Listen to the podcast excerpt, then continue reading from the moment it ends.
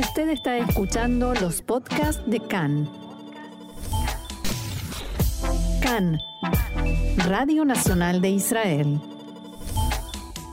Seguimos en este programa especial de CAN en español, celebrando Simhat Torah, junto a nuestros oyentes y también junto a Nurit Glot desde Argentina. Nurit es coordinadora de estudios judaicos de la Escuela Tarbut en Buenos Aires. Nurit, shalom y bienvenida a CAN en español. Shalom, Boker.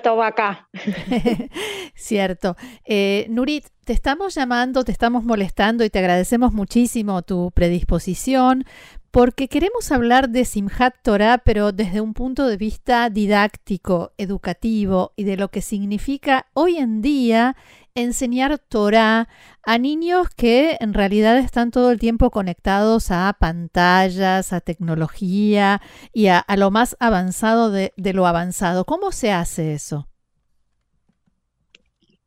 Mira, en principio eh, el recibimiento de la Torah ya es todo un evento y es algo muy especial que los chicos esperan con, muchas ansias. Se hace en Kitagimel, ellos reciben un, un que se llama Toralí, que es como una adaptación del texto de la Torah y, se hace un, evento muy especial con los papás, con las familias y, eso es algo muy lindo y los chicos tienen muchas ganas de, conocer eh, las historias, lo que nos cuenta y, les encanta escuchar todos los relatos que tienen que ver con lo bíblico. Eh, contrariamente a lo que uno puede pensar, justamente como vos decís, en época de pantallas y de tanta exposición a, todo tipo de, material que circula, a ellos les encanta sentarse y escuchar los relatos que tienen que ver con la Eh, más allá de que nosotros tenemos el material adaptado y que vamos también utilizando recursos que están a disposición nuestra hoy en día y que por ahí no estaban antes. Eh, por ejemplo. vamos ayornando en la manera de enseñar. Eh, bueno, nosotros tenemos, por supuesto, videos que hay mm. que, hace que, el, que hacen que el, material sea mucho más fácil para, para, los chicos porque el hibrid, por supuesto, eh, les complica la comprensión de lo, que, de lo que trae el texto, pero nosotros queremos mantener de alguna manera que, el acceso al MACOR sea en hibrid. Entonces, eh, claro, la, fuente la, manejamos en hibrid, pero todo lo que tiene que ver con el análisis y el debate es en castellano. Tenemos acceso a videos, trabajamos con, con los más chicos, trabajamos con una aplicación que, es, generada desde Israel, que es Shixi, que tiene un montón de, imágenes y de, fondos que, nos pueden ayudar y que nosotros armamos con las Morot el material para que los chicos puedan, puedan ver también. Y también ellos aprenden a armar entonces eso les encanta porque arman ellos sus propias presentaciones con, todas las, posibilidades que da la aplicación.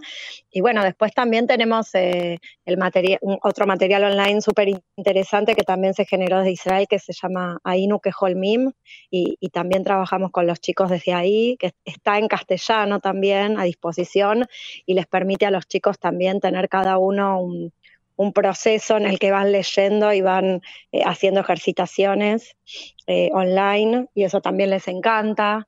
Eh, y bueno, y, después por otro lado también siempre el link con lo, con lo personal, ¿no? Con, las cosas que a ellos les pasan.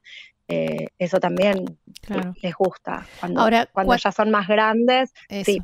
No, te iba a preguntar, ah, cuando hablas de adaptación, de adaptación del texto, ¿te referís solamente a una cuestión idiomática o también contenidos, la forma de traer el contenido de modo tal que un... No, no, nosotros trabajamos sí con una, con una forma también eh, visual de presentar el, el material, o sea, los, el material que nosotros usamos eh, tiene un, eh, como lo digo en castellano, un imut textual y una, una, presentación del texto que no es tan avasallante para los chicos como abrir una hoja del, del Tanaj. Eh, tiene espacios, tiene espacios, tiene signos de puntuación. algunas palabras están modificadas también para que les resulte un poco más fácil el acceso. Eh, inclusive en el material que es para quinto, tiene inclusive eh, vocabulario al lado. al lado del texto tienen también vocabulario con palabras en castellano eh, para poder ayudarlos. Eh, así que está adaptado realmente, no es solamente una, cuestión de cantidad, sino también de forma. Entiendo. Mm. Ahora, vos decías que tratan de, o, se da la situación de que se conecta con, eh, con lo, que, lo que sería la realidad de los niños, la actualidad. ¿Cómo se hace eso? ¿Cómo se conectan realidades tan diferentes y tan lejanas? No son tan lejanas en realidad, porque situaciones, por ejemplo, de pelea entre entre, entre compañeros o entre familias hay siempre, y si los chicos están viendo eh, la situación de Abraham y Lot, por supuesto que hay como linkearlo con, lo que ellos, con cosas que pueden pasarles a ellos en el aula y qué posibilidades hay de resolución de un conflicto, y eso no es para nada alejado. Todas las historias del Tanakh, del, tienen cómo linkear con lo, con lo personal.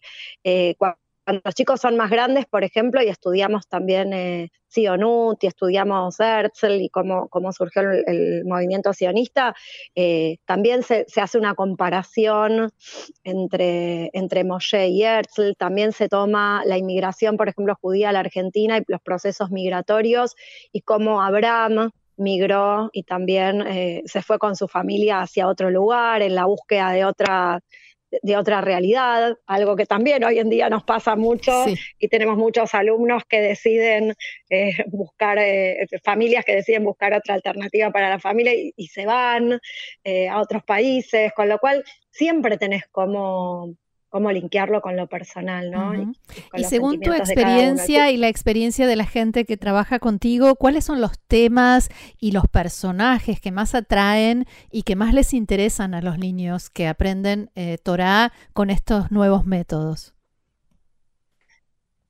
Mira, si vos vas a hacer un ranking, siempre Moshe va a estar primero. Moshe está siempre primero en el ranking. Me preguntas a los chicos, justamente hoy, por ejemplo, estuvimos haciendo un trabajo sobre Ushpizin en, cuarto grado y tenían que invitar a uno nuevo, ¿no? A la azúcar y, les cuesta están en la lista y, todos me dicen, ¿puedo poner a Moshe? Pero Moshe ya está, pone a otros. Bueno, surgieron otros, otros divinos, ¿no? Que también invitaron. También surgió el debate de por qué no hay ninguna mujer, ¿no? Entre los Ushpizin de la eh, los legendarios, ¿no? Los que están en la lista. Eh, así que también fue, fue muy enriquecedor. Eh, pero, pero Moshe encabeza siempre la lista de los chicos. ¿Cómo se prepara un docente para esto que suena un desafío? Porque tienen muchos, eh, muchas herramientas nuevas y modernas, pero el docente también tiene que, supongo, sentarse y aprender cómo hacer esto, ¿no? Sí, bueno, depende de eso, depende mucho de cada, de la realidad de cada, de cada colegio. Nosotros tenemos tiempo en la semana escolar, en, nuestra organización, para sentarnos, para aprender, para planificar, para preparar el material. Entonces esto lo vamos haciendo y, la realidad es que por más que van surgiendo cosas nuevas, vamos cada año agregando y sumando a lo que ya tenemos y tenemos hecho como un, una cantidad de material interesante y, y que nos permite también ir revisando continuamente, ir eh, eh, cada vez enriqueciéndolo. ¿Y los padres eh, se interesan, apoyan el estudio de la Torah o les parece más bien algo secundario y mejor que estudien inglés y que, y que se perfeccionen en matemática y computación? No, por supuesto que hay saberes que, que, los chicos necesitan tener y, como vos decís, de, inglés, de matemática, pero para todos es importante también lo que tiene que ver con, la Torá y el, evento de preparación, por ejemplo, para recibir la Torá en Kita Gimel, los padres son parte no solo del día del evento, sino de, toda la, construcción que hacemos antes, porque hay muchas cosas que los chicos hacen en casa con las familias. Eh, y de hecho quedó muy de manifiesto en la pandemia, ¿no? Porque tuvimos que hacer eh, dos entregas de, Torah, porque tuvimos dos años seguidos que hacerlo desde casa nosotros, porque estuvimos mucho tiempo en casa, y fue súper emotivo, a pesar de estar desde casa y, con, los cuadraditos del Zoom, se vivió algo muy emotivo que no, no, se, no es posible de vivir en ninguna clase de matemática por Zoom ni en ninguna clase de, inglés tampoco porque tiene que ver con otra, con otra cosa que moviliza.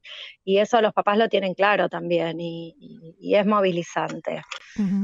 Eh, ¿qué, desde el punto de vista del docente, qué moviliza, qué te mueve el estar enseñando Torah a, eh, a tus alumnos?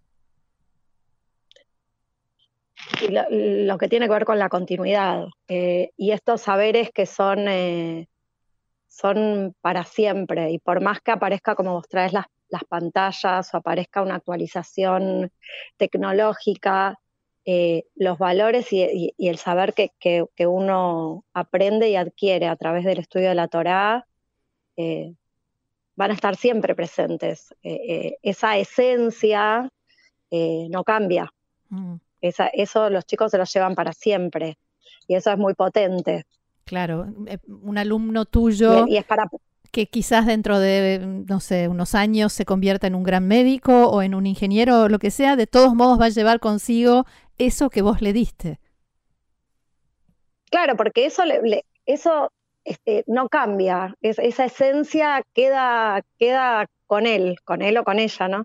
Eh, y, eso es, potente y, es, eh, es, también desafiante para, el docente y, es una responsabilidad muy grande. Sin duda. Porque no es algo efímero. Claro. Claro, porque, porque es la base de lo que esa persona va a ser eh, en un futuro, ¿no? Como persona, ni más ni menos. Sí, sí, porque eh, eh, es lo que te ayuda a regir también tu, tu, conducta como ser humano, como judío, pero como ser humano también. Eh, ¿Cómo se Está unido, por supuesto. Sí, claro, claro. ¿Cómo se festeja este año que ya se puede festejar en forma presencial Simchat Torah? Bueno, Simchat Torah se hace eh, en los Batei Knesset, básicamente. Nosotros lo que sí hacemos acá en el Beit Sefer, tenemos la Sukkah. Estuvimos esta semana, en los, en los días que vinimos al, colegio, estuvimos con todas las Kitot. Recién, de hecho, vengo de, la Sukkah. Eh, estuvimos con todos los chicos en la Sukkah, eh, haciendo clases, comiendo, y después cada uno en, en, Simchat Torah va a su Beit Knesset. Nosotros no tenemos acá en el, en el colegio eh, un Bet Knesset en particular que, mm. haga este encuentro de Simchat Torah, sí los chicos estudian los contenidos en el, grado con la morá. Pero sigue vigente la, costumbre de ir y de, y de hacer la sacafot y demás. Sí, sí, hay preparados. Eh, es más, por esto que vos decís de que tanto tiempo no se pudo y que Rosh Hashanah Yom Kippur hables con quien hables, fue maravilloso en, todos los lugares porque la gente quiso ir y quiso estar muchísimo, muchísimo más. Eh, están preparándose muchos para Simchat con, con, bandas que tocan en vivo y para que las sacafot sean con, con, más alegría y con más ganas de bailar. Y la verdad que sí, hay mucho preparativo. Bien. Bueno, Nurit Glot, coordinadora de estudios judaicos de la Escuela Tarbut allí en Buenos Aires, te agradecemos muchísimo por haber compartido todo esto con nosotros y Hak Bueno, gracias a ustedes y, y saludos a toda mi familia en Israel. gracias, Shalom. chao, chao.